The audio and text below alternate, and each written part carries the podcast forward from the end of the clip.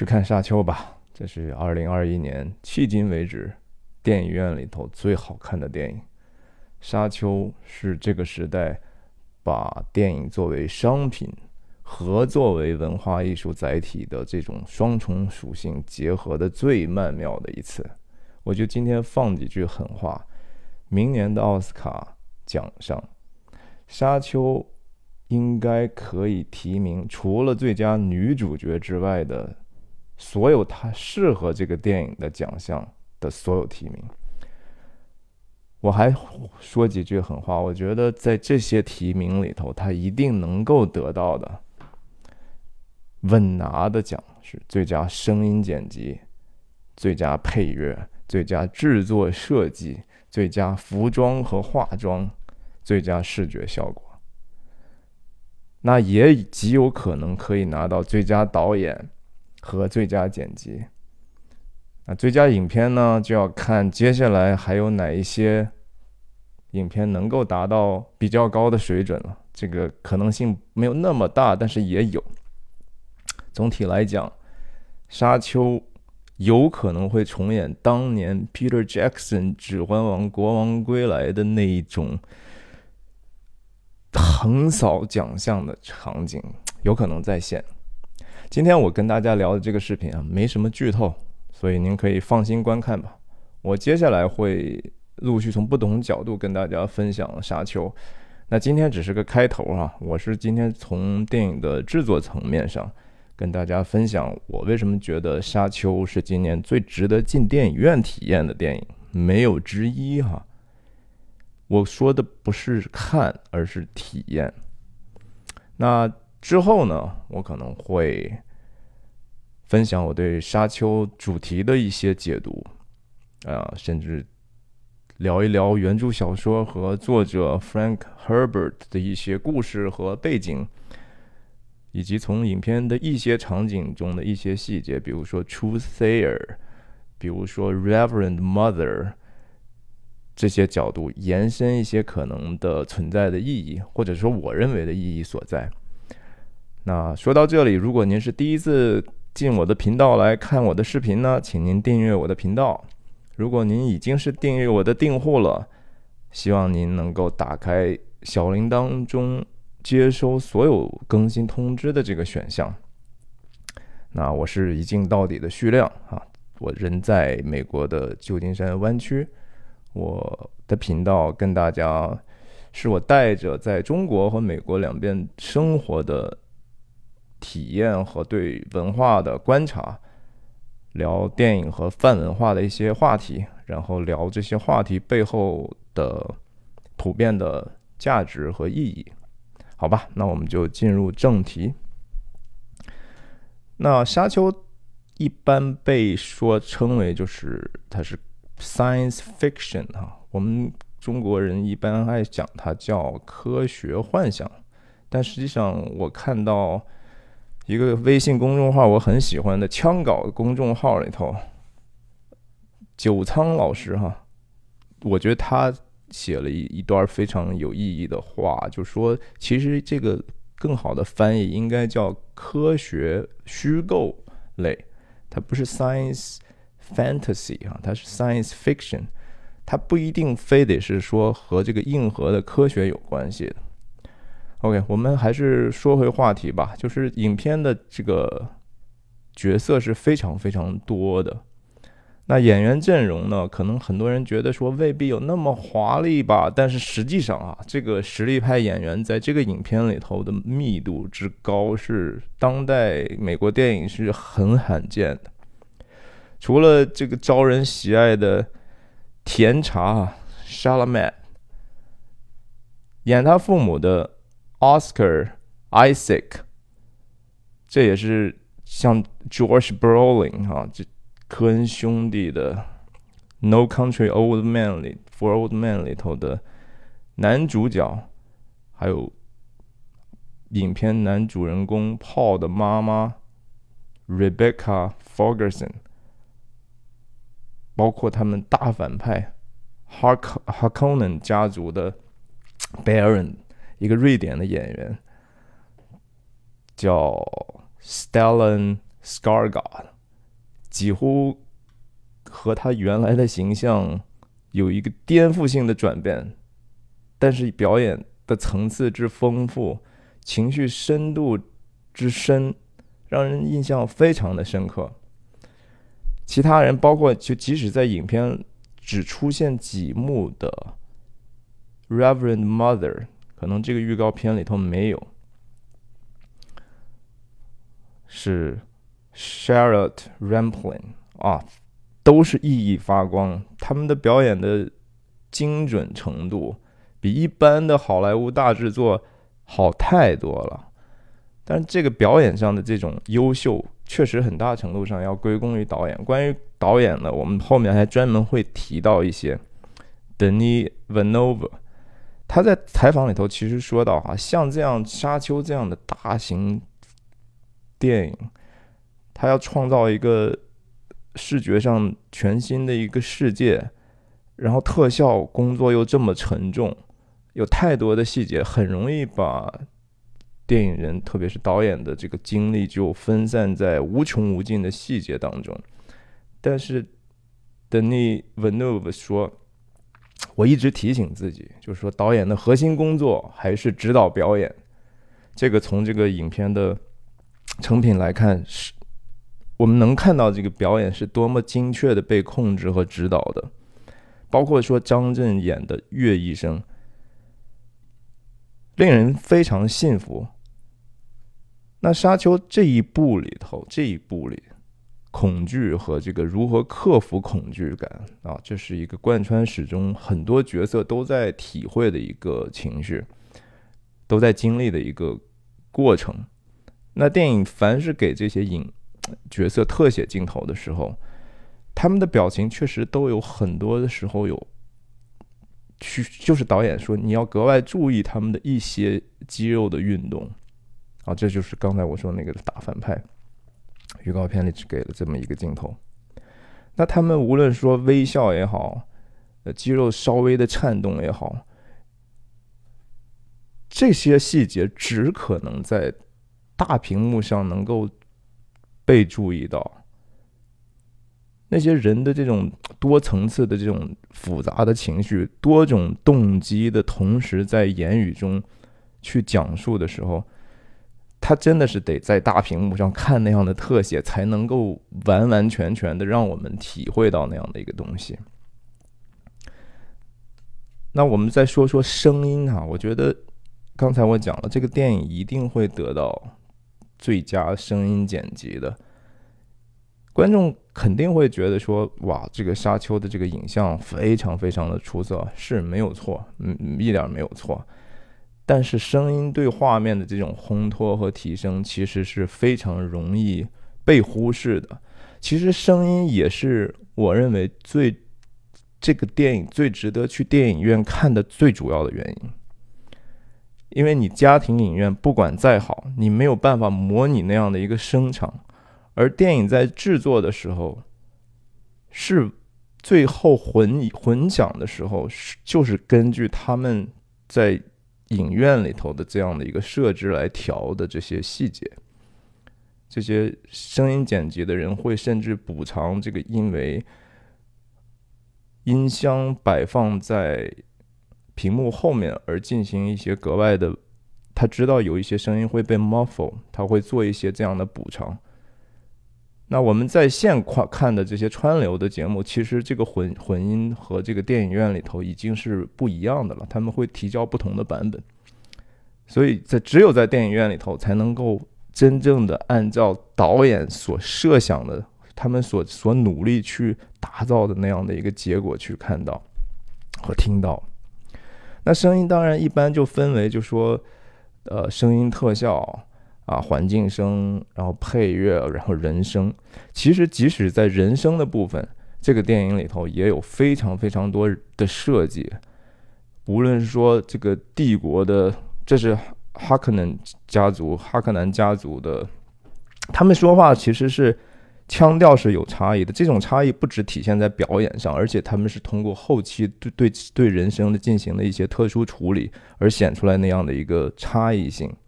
人声的这种在环境的里头的回响，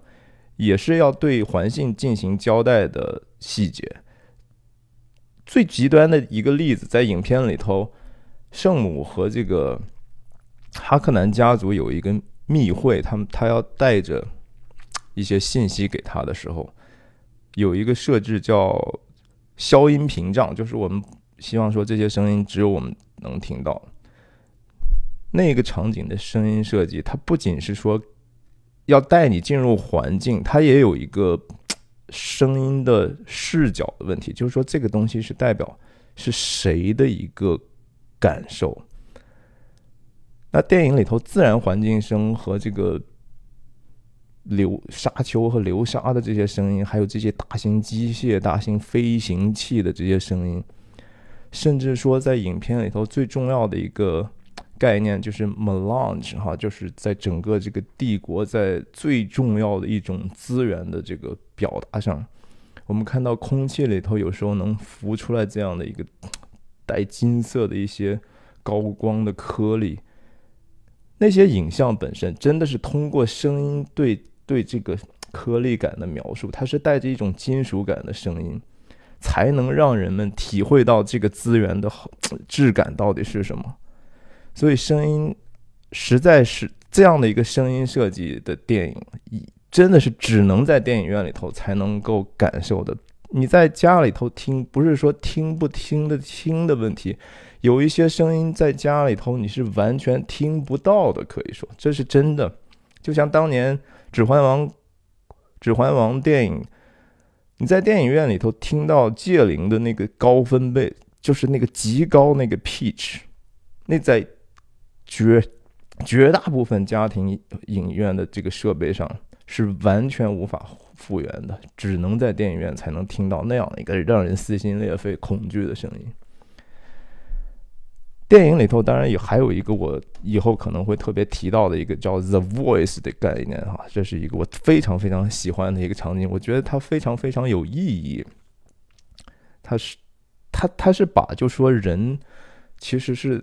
说出用话语去去试图影响别人，甚至控制别人的这样的一种现实生活里头存在的人和人之间关系的这样的一个现象呢，把它抽象化之后呢，用放在一个戏剧化和形式电影形式的这样的一个里头重新去表达，所以他那个声音的这种，当影片的人物用他们的所谓 the voice 去控制的时候。那个声音设计给人的这种感官和心理上的这种冲击是难以描述的。我觉得以后我的视频也可能会专门提到这个 The Voice 和里面涉及到一些宗教感的东西啊，还是希望大家订阅了。那下一个当然就是说定一个维度，就是影片的音乐啊，依然是 Hans Zimmer 哈，还说起来还挺。挺尴尬的。我前几天刚发了一个《零零七》新片的一个评论，在里头我是批评了一下这位当代的好莱坞顶级的电影音乐大师哈，结果没想到这被沙丘狠狠打脸啊！这个事实证明，就是只要大师用心呐，大师只要他走心。大师就还是大师，Hans Zimmer 这些年真的做了太多的行活了哈，甚至我觉得在诺兰的《敦刻尔克》的那个配乐上，我当时在电影院里头听的，我都觉得挺 annoying 的。说实话，我为什么觉得说你无处不在，那个音乐满到就是太抢戏的程度，而且非常的机械，我听起来和他很多的作品都差不太多。但是沙丘的音乐。确实是太独特了。据说 Hans Zimmer 为了这个获得新的灵感，专门去沙漠里头住了一段时间。那我想他肯定也是看到这个影片导演这么用心，他看到这个影片的这样的一个潜力，所以他就更愿意也付出自己的这个真真正正的底层的创造力，去去配合这样的一个两个艺术家的伟大的合作。影片的影片里音乐真的扮演的非常非常重要的作用。它不只是说烘托情绪的问题，而是它本身就是故事的一部分，它就是扮演了一个叙事的功能。还是圣母在考验这个炮王子的这一幕戏里头，音乐的那个女生的声音突然之间撕心裂肺的唱出来的时候。他是带着一个视角的，他是带着一个母系的权利的审视的这种视角，它让观众能够体会到你刚才看到的父系权利和这个母系权利的这种差异到底在哪里。但是说到声音这种东西，其实几个部门之间他们是很容易产生冲突的，声音设计的人和配乐的人几乎是一个 inconstant war。因为他们总是要想办法让自己的工作能够得到最大的表达，他们都用心了，可是这就涉及到，就是说人在团队的这种 配合，特别是在艺术创造上，一定要放下自己的 ego，一定要想想最大的那个目标是 deliver 这一个 message。所以我相信 Hans Zimmer，因为他本身的。名誉和地位，他肯定是非常强势的。他可以把很多其实声音特效设计的工作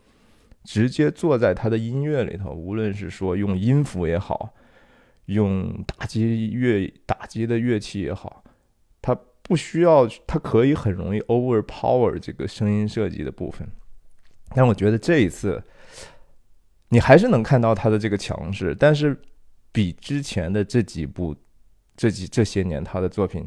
要收敛不少啊！我我也许这是导演本身的协调的一个结果。那最后，我们终于说到这个影片的影像了。漫威电影，我觉得影像上，它你能感觉到它很多的设计感，但沙丘呢，恰恰给人一种现实感。我觉得也许是本身。大量的情节，因为是在沙漠里头出来的，沙漠本身的这种粗粝的感觉，就能给影像多一层颗粒感。以前我们知道电影都是胶片，它电影很美的，让我们觉得那是电影的很重要的一个特质哈，characteristic，就是因为我们习惯于影像上是有胶片的颗粒感的，很多数码技术其实可以。给你一个非常干净的这样的一个影像，但是人们还是觉得说有一点点颗粒感，更有电影感，这是一一方面的原因。那整个这个电影的，我相信就 production design 哈，这个制作设计上对影像的贡献可能不是一般的大，我甚至觉得有一些不是说只是摄影的。摄影很好，而是就是因为他的服装，他的细节上的这种精准。比如说，有一场影片一开始的有一场戏，就是帝国派来特使，让这个 Atreides 家族移民，你们去另外一个星球吧。这一场戏的仪式感，很多是通过人物角色。穿上他们正式的这个 ceremonial 的衣服去表达的，这个衣服上的这个细节、这个图案和各种的装饰，它既非常的细致，又特别的真实。你觉得这个东西是可以穿在人身上的？你觉得它不是特别的违和？然后它里头的这些符号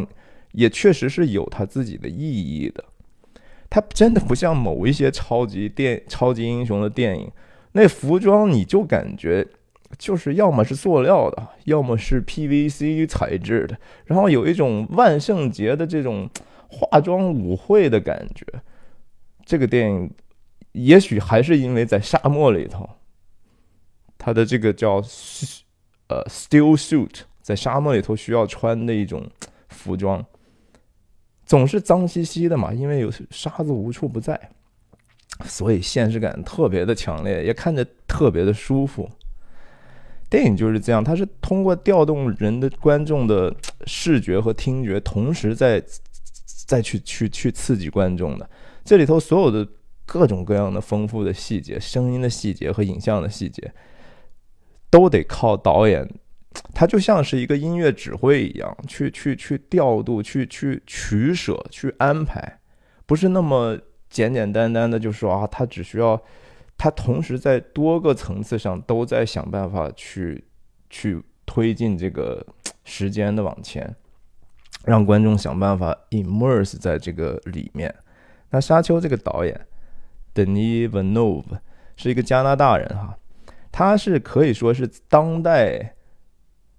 在美国的这个制片体系里头最被接受，同时也也最有才华，也同时他又很会运用这样的一个体系去去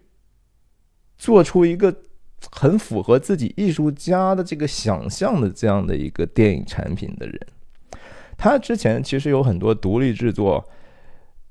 确实是从很一开始，人家从来不失手，影像的控制一直都非常的出色，在这个情绪上也好，意义上也好，他都是一个很深思熟虑的人。比如说前些年他拍的那个美墨边境的这个缉毒，不不是 Sicario 这个电影，可能叫《边境风云》还是什么？当时他配搭的摄影师是我最喜欢的科恩兄弟过去的老搭档 Roger Dickens。那我顺便在这儿安利一下我的《冰雪暴》系列啊，我这个频道里头有一个《冰雪暴》主场景的深度解读，这个世界系列的视频我倾注了非常大个人的热情和和努力，我特别希望新来的朋友能够有机会去听一下其中的一些，也许这个东西。你是会觉得挺有意思的，虽然它时间很长啊，一个电影本身只有一个半小时，结果我一场戏就能讲半个小时，呃，合起来可能得三十三十集，啊，但是我还是鼓励您去试试嘛，啊，试试无妨。那我记得当时 Sicario 拍一场这个白天车队进这个 Cartel 控制的地盘去 raid，然后他在这个。夜幕降临的时候，特特警缉毒的这些警察的这个 夜幕中的剪影，都非常非常的完美。那沙丘的影像本身，我觉得沙漠就是一个 很容易让人觉得很很很壮观的一个场景哈。我们想象一下，历史上只要和沙沙漠有关的，都不会差到哪儿去嘛，对吧？阿拉伯的劳伦斯也好，英国病人也好，但是等你。V a n o v 的一个特点，我觉得他在构图的时候啊，他特别在意这个透视的这个 空间，就是能够很清楚的给我们交代这个空间和物体的这些大小哈。这个是我觉得漫威的其他的很多电影做的有时候非常糟糕的地方。我记得像 Avenger 有一场戏，他们在一个 Headquarter 开会的这个地方，首先机器运动也是。非常的机械啊，你就觉得是为了运动而运动，然后整个场景你也不知道那个空间都是多大，每一个人都是 clean single shot，然后由这些不同的人物的中景或者特写去去连接，那个戏看着非常的枯燥，但是整部的沙丘两个小时两个半小时，我是真真实实的被从头到尾吸引。我一点都不觉得慢哈，很多人说哇，这个电影是节奏怎么这么慢？其实那里头的信息非常的密度大，而且它里头的很多空镜头是给你一些机会去去把那个情绪再往深里头走一层的一个很好的机会。我特别希望说，观众能够喜喜欢和欣赏这样的电影啊。总之，我觉得这个沙丘啊，真的是甩漫威的和电变形金刚那种电影十条街，真的不夸张，真的不夸张。呀，最后反正就是德尼这个文诺沃这个导演呢，他也是创仍然在他的创造力巅峰的这个年龄哈，可能是在这个世代里头最最最最出色的一个导演了。然后他这样的导演的名字本身就是一个质量的保证，就是你看到他的名字，你就知道说他的这个作品里头一定是有很多内容的，他一定倾注了非常非常多的思考在里头，他不一定能够满足所有的观众，但是他一定，他就和科恩兄弟一样，这些细节都是多重功用和和有意义的设计。然后他还在这个能够交代故事本身之外呢，有一些自己的 夹带私货的地方，你能看出来，你能看出来。比如说在影片里头。炮和他妈妈在沙漠最终要进入沙丘的时候，要换上这个 still suit 的时候，两个人其实是有一点点孩子，有一点点长大，他对这个性别的这种体验啊，即使是和母亲的这种私密的距离感要保持的这些细节，不是说非得出现的，在这在这电影里头，对吧？但是它出现了。所以，我相信他有这样自己很多对人性的观察的东西，是放在这样的一个看似宏观的一个新世界里头的。这电影真的基本上没有废戏。也基本没有废话，我觉得可能有一两句废话。我觉得那一两句废话是这个 studio 的这些 executive 的意见哈，就是说，哎呦，你得加一两句说明吧，否则观众看不懂哈。其实还是挺多余的。我觉得，我相信，如果是导演自己的话，他肯定不要那一句话。这是一个商业片的一种妥协吧。那我也推荐大家继续看这个导演其他过去的作品，特别是有一个。在他还没有大红之前的一个独立制片叫《A Sunday》哈，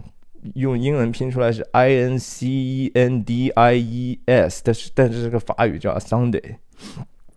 这电影当时把我看的惊讶到让我说不出话来。最后说说这个电影现在的票房的表现哈，首周末在北美收了四千万美金。比上汽啊、零零七啊都是要低不少的。这个当然一方面的原因是华纳在他的这个今年的片子里头都需要和 HBO Max 同步上映，也就电影院也演他的这个 HBO 的 Max 的川流也演。那有订 HBO 的人家已经掏了月订费了，所以去电影院看的可能性就不是很大了。但是华纳对这个四千万这个成绩其实是超过他们预期的，他们认为可能三千万就差不太多了，所以他们也很开心。他们觉就我看他们官方的推特就直接已经官宣了，说 Part Two 沙丘第二部已经是 confirm 了，二零二三年见。所以我觉得作为一个影迷，这样的一个高质量的用心的作品。